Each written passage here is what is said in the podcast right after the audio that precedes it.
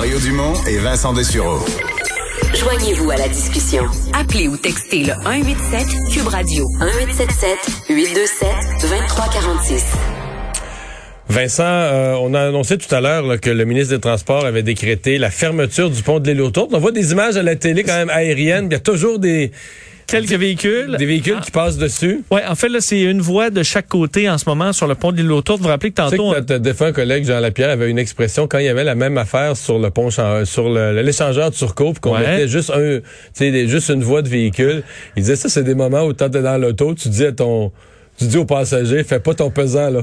Oh non, là. T'as des avertissements des ingénieurs que la structure, on peut plus rouler dessus, mais là, en attendant, on roule encore un peu, là. Ben, c'est un peu ce qui arrive parce que on explique pourquoi ça circule encore. Vous vous rappelez, là, il y a un peu plus euh, d'une heure, on annonçait euh, donc la fermeture d'urgence du pont de l'île aux Tourtes qui relie euh, donc euh, l'île de Montréal à la Montérégie euh, par la 40 en raison d'une découverte là, de, de, de, de problèmes alors qu'on fait des travaux pour assurer une plus grande durée de vie là, à ce pont qui est vieillissant.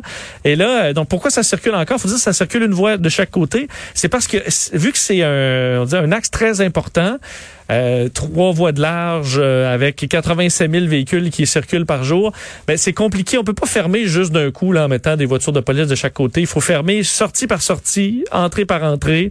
Et c'est ça qui est en train de se faire graduellement pour s'assurer de pas euh, tout fermer d'un coup parce que c'est logistiquement trop compliqué. Alors là, tranquillement, on est à bloquer tout ça.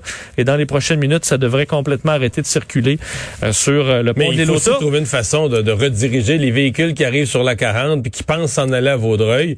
faut que tu les fasses sortir à quelque part. Exact. que tu leur proposes un chemin alternatif pour aller prendre la 20, faire le grand détour par l'île Perrault pour revenir. Et là, on n'était pas euh, prêt nécessairement à ça euh, aujourd'hui. Alors, il y a de la logistique. C'est pour ça que ça circule. Puis effectivement, là, pre- prenez euh, votre souffle. Sinon, tu peux aussi venir reprendre la 13, rentrer à Laval, t'en aller dans les basses Laurentides, puis aller prendre le traversier Oka-Hudson.